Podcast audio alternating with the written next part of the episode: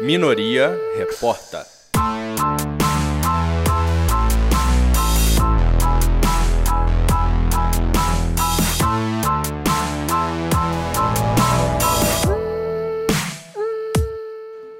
Seja bem-vindo, seja bem-vinda para mais Minoria Reporta, esse Minoria Reporta de número 21.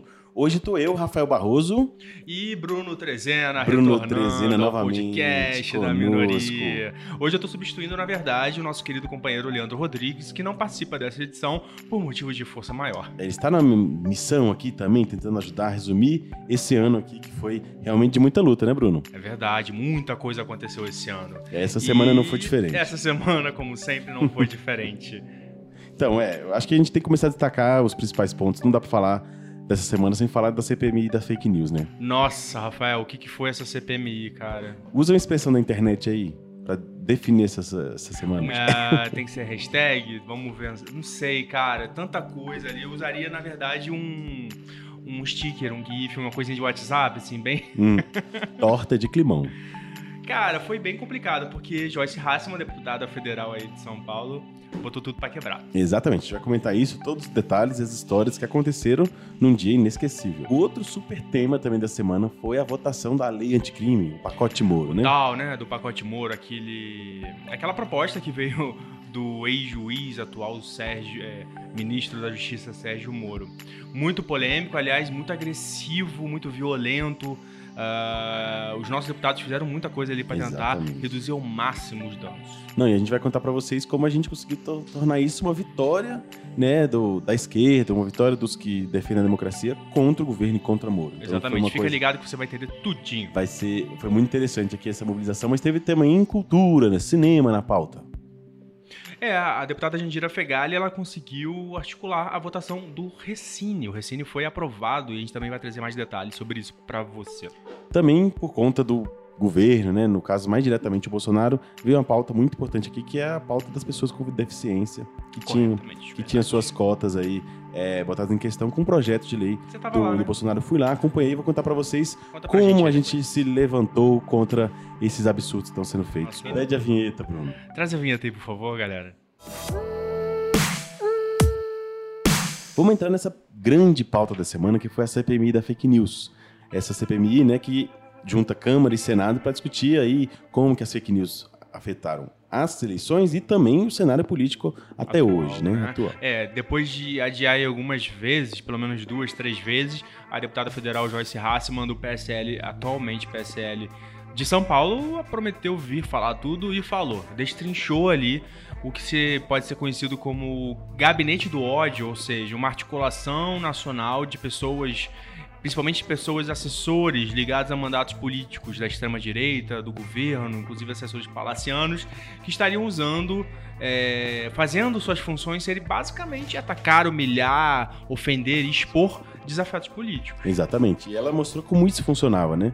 Como que eles escolhiam, como que eles articulavam. Joyce é essa que também se, se, se beneficiou indiretamente né, com a campanha de Bolsonaro. Ela viu de dentro e também da- das campanhas de fake news, né? É. Então ela mostrou que quando a direita às vezes brigava entre si, eles também usaram essa rede para atacar os seus da direita, né? Então o Alexandre Frota, a própria Joyce Hasselman, tava lá mostrando, olha, a gente foi alvo desse esquema. Então eles mostraram, por exemplo, assessores pagos com dinheiro público. Sim, os slides, PowerPoint que ela mostrou, é, fazendo né, a- a- o caminho de como funciona. É, pelo que ela apontou, a deputada Joyce, o caminho começa pelo Eduardo Bolsonaro, filho de Bolsonaro, e hoje deputado federal e nunca embaixador.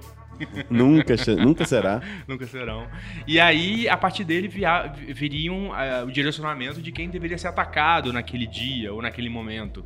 E uma rede ligada, inclusive, a parlamentares da, da bancada do PSL, até então bancada do PSL, porque essa galera toda já saiu do PSL, que são os bolsonaristas, estão aí indo pra aliança. Uhum. E eles faziam uma. e iam repassando isso para outras páginas, páginas que tinham uma influência conservadora, mas usando também de fake news. Isso chegava no WhatsApp, isso chegava nas redes sociais. Alguns posts eram postados depois logo apagados. Era um esquema de levar realmente, de atacar, de, de, de de, de humilhar as pessoas, inclusive deturpando informações, né, usando fake news para poder atingi-las. Exatamente. Isso é uma preocupação muito séria para a democracia brasileira e também pro... fere totalmente É, o- a democracia. E certeza. trabalho aqui no Congresso, né? A gente vê muito isso vivo, né? Qualquer pessoa que se levanta contra o governo, contra essas alas mais próximas ao Bolsonaro, tem muita reação, é, às vezes até de robôs nas redes, né? Então a gente tá investigando isso, a gente quer respostas, agora ainda mais pegando esses dados que a Joyce trouxe. Mas tem também, né, o envolvimento da família Bolsonaro, né? A gente achava que era só o Carlos que estava mais envolvido com isso, mas ela deixou muito claro que o Eduardo Bolsonaro Eduardo, né? também é um articulado muito importante disso e que também no governo, no Planalto, no coração do governo também tem articuladores dessa rede de fake news, de informação, de destruição de reputações. Então, assim, é uma questão muito séria, Bruno. É, a relatora da CPMI, a deputada federal é, da Mata, pelo PSB da Bahia, ela fez perguntas interessantes para a Joyce. Vamos ver agora e acompanhar mais ou menos como se deu. Deputada, a senhora afirmou aqui algo que é- nós aqui na CPMI já tínhamos tratado como organização criminosa. E a senhora usou essa mesma expressão. Sim.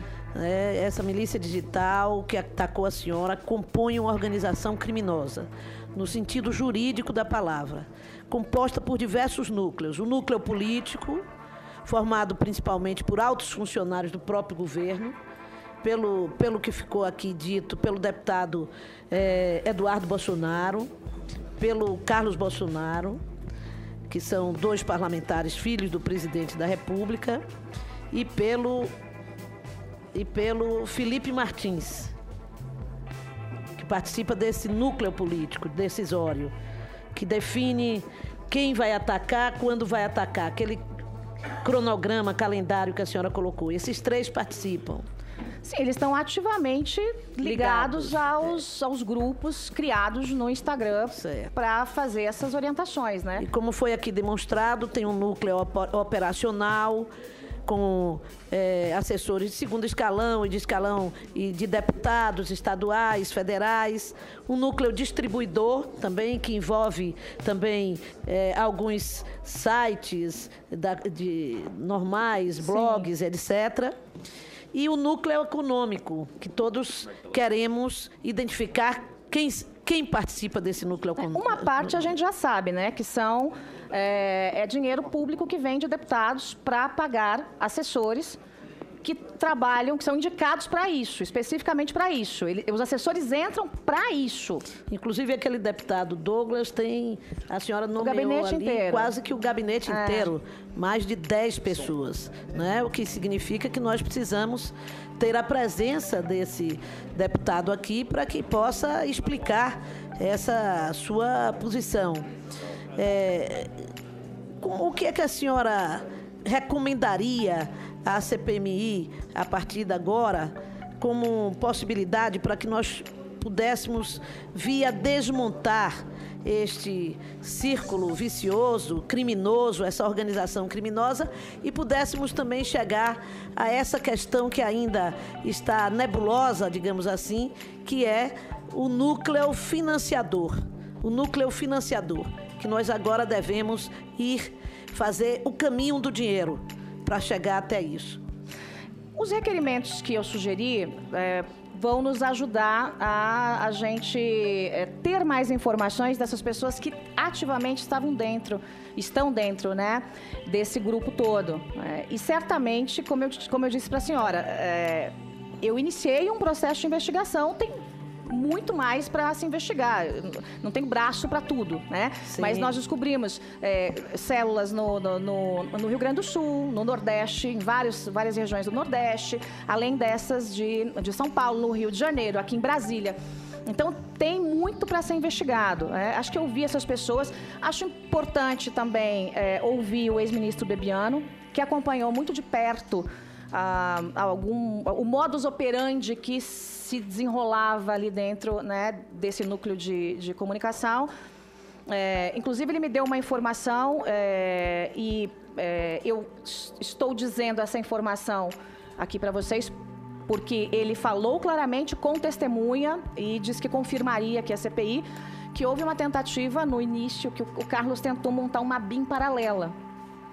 Para que houvesse é, grampo de celular, dossiês feitos, né? E isso teria causado um atrito. né? E o nome foi isso, uma BIM paralela. É verdade. Isso teria causado um grande atrito entre eles e aí é que a confusão ficou mais pesada. Pois é, e a outra pauta muito importante da Câmara dos Deputados foi a votação do pacote Moro, esse pacote aí, abre aspas, anticrime, Uhum. e que finalmente veio a pauta, né, do plenário. É muito cafona ter um pacote anticrime, né? Como se toda lei não fosse Moro é anticrime. cafona, né, Exatamente. rapaz? Eu acho que a gente já pode partir dessa ideia. Essa proposta veio uma proposta do Moro, mas também do, do ministro do STF, né, o Alexandre de Moraes, que foi alvo né, de um trabalho né, intenso do grupo de trabalho que se debruçou com pessoas de direita, pessoas de esquerda e discutindo os pontos centrais aí, né, do dessa proposta. Uma das É. propostas que estavam discutidas, estavam sendo discutidas é o excludente de licitude, é, eles queriam aumentar todos, era um, um pacote punitivista, né? A gente ouviu muito isso, né? Era um pacote penal que discutia só Transformava o Estado num Estado penal, um Estado em que você, é, em vez de ser aquele Estado que vai te ah, julgar e ver se você está errado ou não, ele já está punindo, entendeu? E Uhum. muitas vezes matando, que é a questão do excludente de de licitude.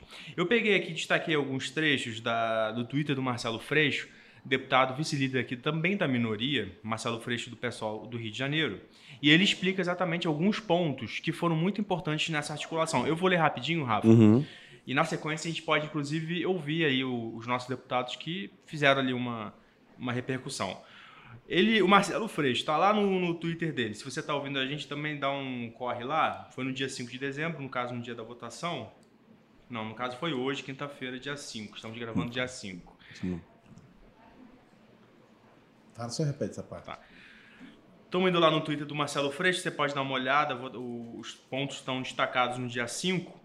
E ele fala: Nós aprovamos um projeto alternativo retirando os pontos mais graves, como licença para matar, incluindo medidas de combate à tortura e os abusos da justiça. Aí ele traz assim, por exemplo: 1. Um, Moro apresentou um conjunto de propostas que, se fossem aprovadas, seriam desastrosas para a segurança, como a licença para matar e medidas que ampliariam o caos carcerário, fortalecendo as facções criminosas, ou seja, superlotando as, as prisões para formar os exércitos das facções criminosas.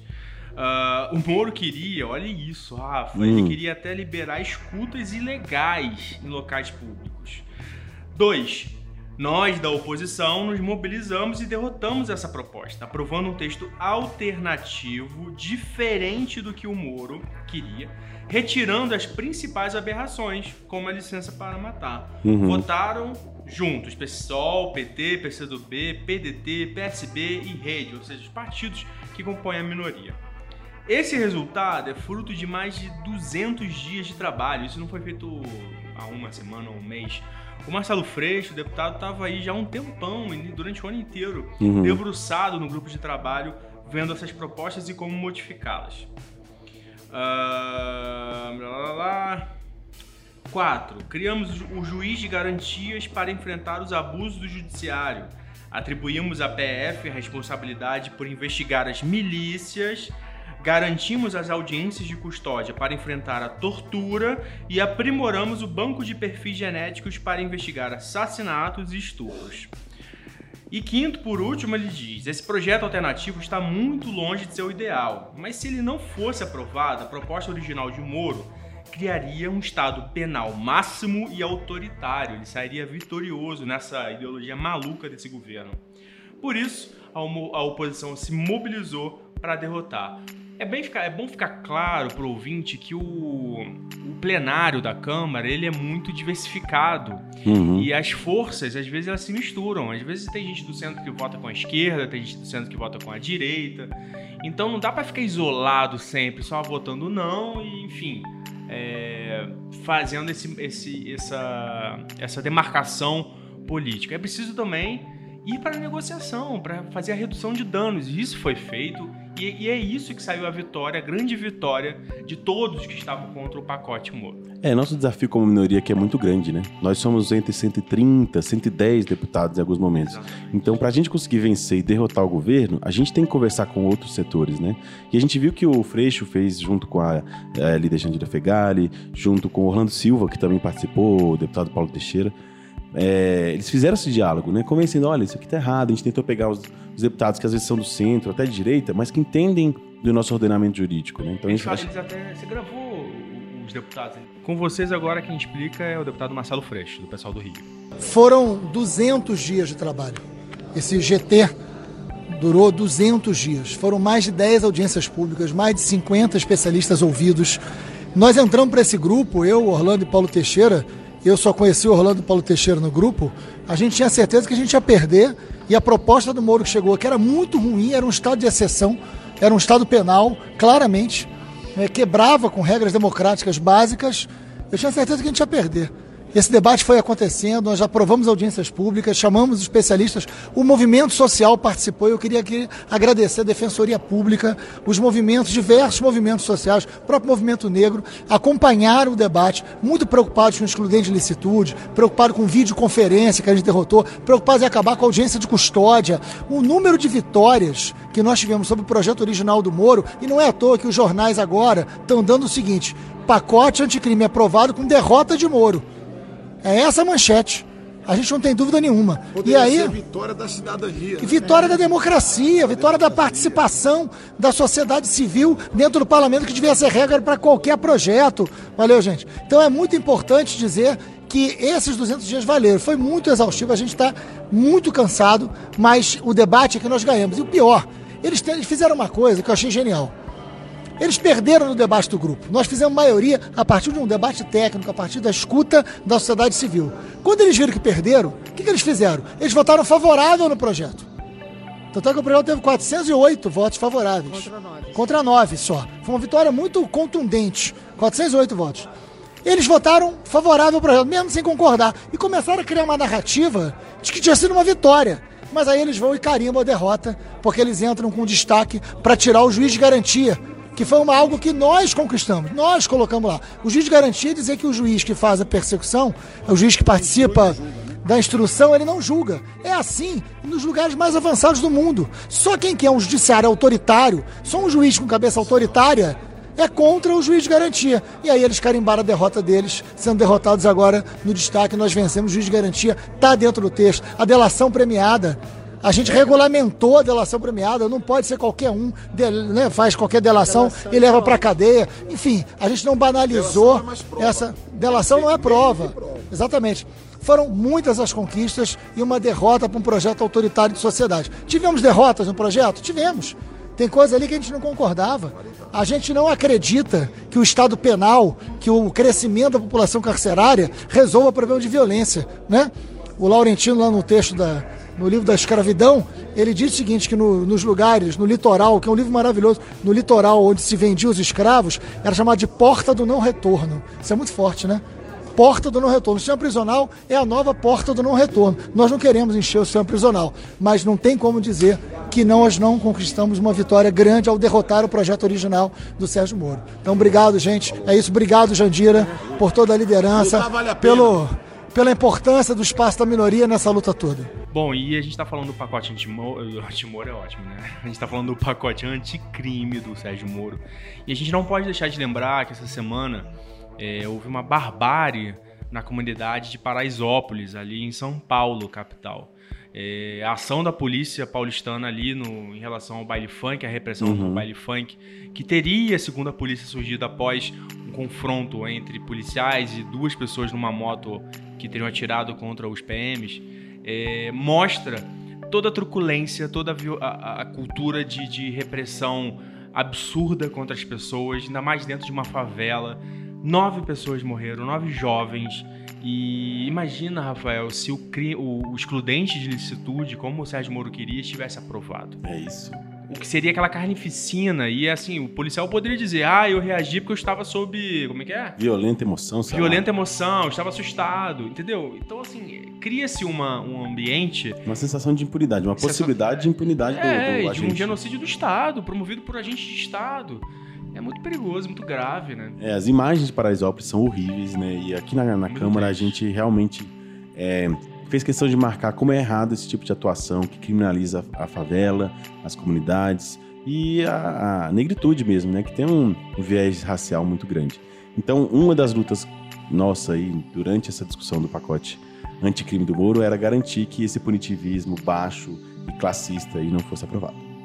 Aliás, é, levando também como gancho disso, a gente pode partir lá para a Comissão de Cultura, onde essa semana a gente também teve um embate ah, entre deputados eh, de esquerda e deputados, nem todos de esquerda, né? Centro, centro-esquerda, e deputados da extrema-direita também nessa discussão. Lá na Comissão de Cultura foi tentar se aprovar uma moção de repúdio à charge do Latuf, aquela charge que marcou o dia 20 de novembro de zumbi aqui na Câmara e que, enfim, é, aconteceu toda aquela, aquela questão de rasgar a placa e tal. E a gente conseguiu impedir essa moção de ser feita. Não só pela repressão à expressão do artista, do chargista, mas também de manter o debate vivo, né, de que o genocídio negro existe, Uhum. entendeu? Não é que todos os policiais o façam, mas a corporação ela trabalha com uma com um método e com nas estatísticas tudo isso é provado de que o negro realmente é, o ma- é a maior vítima. Exatamente. E aquela charge foi feita em cima exatamente de uma pesquisa do IPEA, né? É. Então ele estava comunicando com uma charge, É. uma coisa estava expressa. né? Traduzindo, uma- Traduzindo. uma realidade é E o isso é, trouxe uma reação muito grande né, da, da extrema-direita, que não aceitou, mas foi derrotado novamente nas- na Comissão É, de a Cultura. moção foi né? derrotada, ela não passou, a moção de repúdio. Era uma moção de repúdio ou uma moção política, enfim, é só uma expressão política, é, digamos assim, daquela comissão, no caso era a comissão de cultura, mas não passou. Outra pauta que tomou conta aí da nossa semana foi a pauta do- de- das pessoas com deficiência que viram os seus direitos, né? É aprovado recentemente, né? De cotas para é, empresas, em grandes empresas, questionado pelo um projeto de lei do governo federal, né? Do Bolsonaro. É. Ele queria poder substituir essas cotas por uma compensação é, por meio de imposto ou taxas Tributária. tributária. Então é uma coisa muito louca que o, o- Ou seja, em vez de ele contratar a pessoa com deficiência, ele pagaria imposto. exatamente é indo contra toda a política de inclusão, né? De Gente, é muito sem noção, É né? muito sem noção. Inaceitável. E foi no dia. Isso é uma coisa que tem que no deixar claro. do, No no dia dia. mundial da pessoa com deficiência. Exatamente. É então verdade. foi uma coisa muito inaceitável que vários deputados, não só da, da esquerda, mas é, também da direita, né, se levantaram e falaram: olha, a gente não vai aceitar isso aí. Então a gente foi até o, o presidente da Câmara, né, o Rodrigo Maia. E como é que foi lá? Então, eu acompanhei essa agenda, foi uma agenda muito interessante, em que a gente viu que realmente essa política do Bolsonaro simplesmente é, jogar as propostas aqui, por mais loucas que sejam, a gente não vai aceitar. Então, assim, o próprio Rodrigo Maia se comprometeu que esse projeto não vai ser pautado na Câmara. Então, isso já foi uma vitória, a gente comemorou muito os movimentos. Ótimo, É, isso já é uma, um aceno de que esse tipo de retrocesso não vai acontecer e, e, assim, não vai ser chancelado pela presidência da casa. Né? Exatamente. E além disso, ele ainda se comprometeu em pautar alguns projetos é, aí que a gente vai separar aí a bancada também que trata desse tema vai separar para ser pautado na Câmara. Então, possivelmente aí nas próximas semanas alguns pautas aí em defesa dos, dos- das pessoas com deficiência vai ser incluída na pauta do- da Câmara dos Deputados. Bom, e a gente teve uma semana também de mais vitórias, né? Eu posso citar aqui a questão do Recine, que foi articulada para entrar em pauta pela deputada Jandira Fegali, líder da minoria. E foi muito interessante, Rafa, porque ah, o plenário estava em obstrução, o governo, na verdade, estava em obstrução, o resto dos partidos estavam dispostos a votar. Porque era uma demanda antiga dos cineastas, dos produtores de audiovisual, dos artistas, enfim, da galera que faz o cinema brasileiro.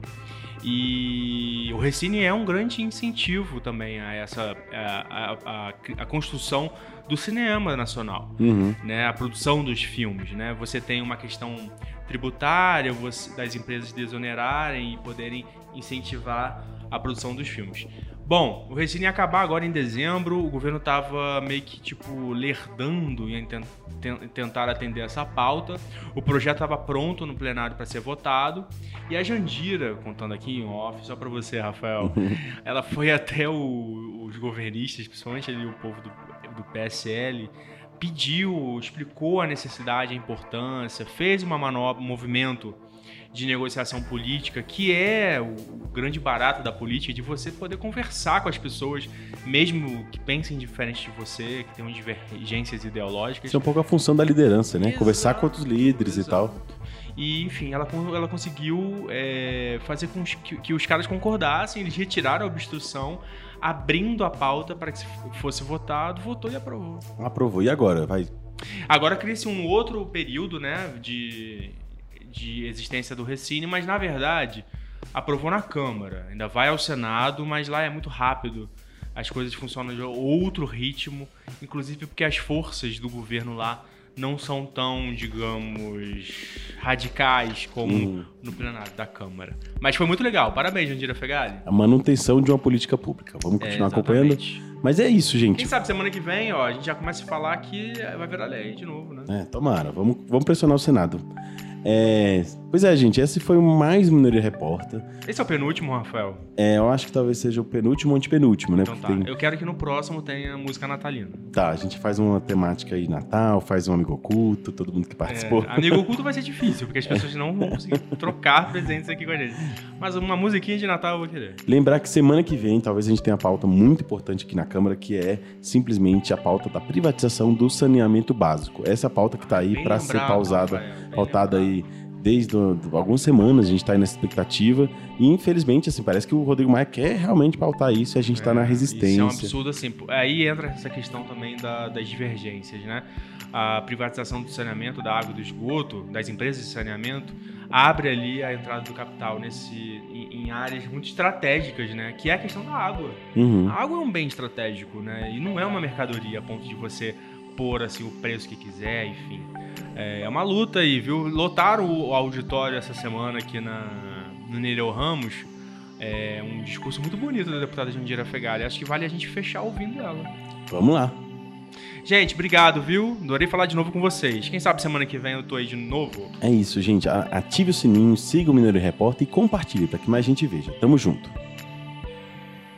Primeiro dizer a vocês que olhando aqui na, nas redes, só hoje eu recebi pelo menos umas 20 mensagens pedindo para não votar o projeto de lei. Isso tem sido todos os dias,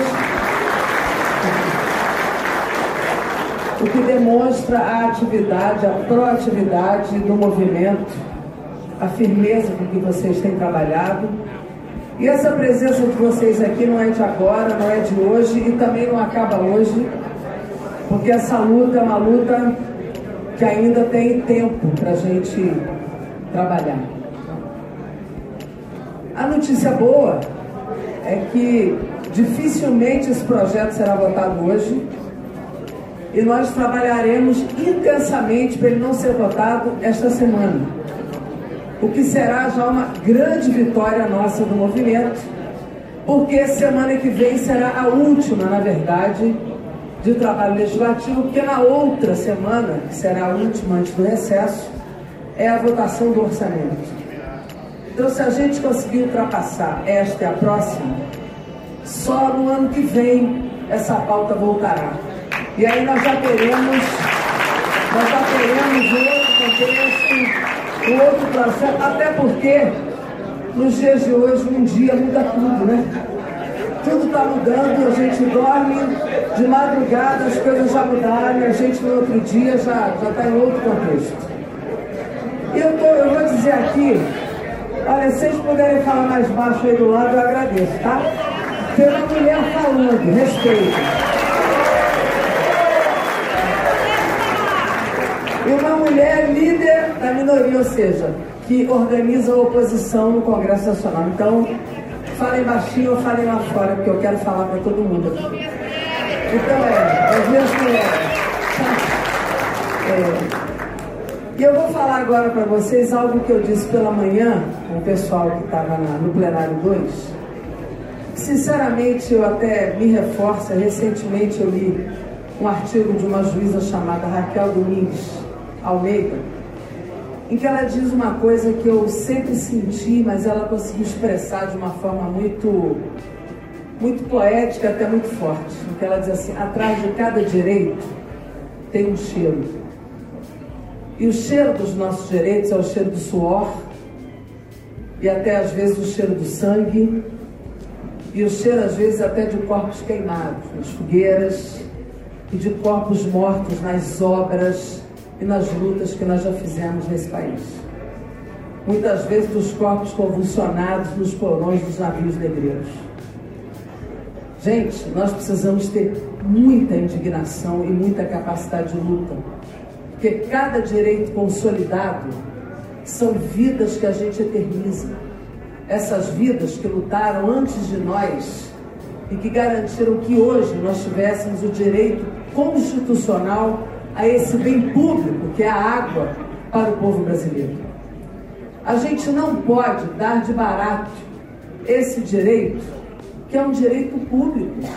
Eu sou médica, eu sei o valor da água, do saneamento para a saúde, para a vida.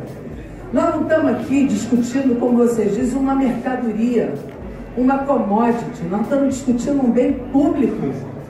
E me parece que algumas pessoas não dão valor e dimensão a isso que nós estamos debatendo aqui. Nós não podemos ir para esse plenário com a tranquilidade quem está lidando com algo menor. Nós precisamos encarnar em nós, como representantes do povo brasileiro, a dimensão do que está em jogo num debate como este. Nós precisamos encarnar a indignação e a coragem política de enfrentar neste plenário a votação de algo fundamental e estratégico para esse país. As vidas que ficaram nas obras que constituíram tudo isso que vocês hoje têm que administrar e lidar, nós precisamos respeitar em cada voto que nós dermos nesse plenário.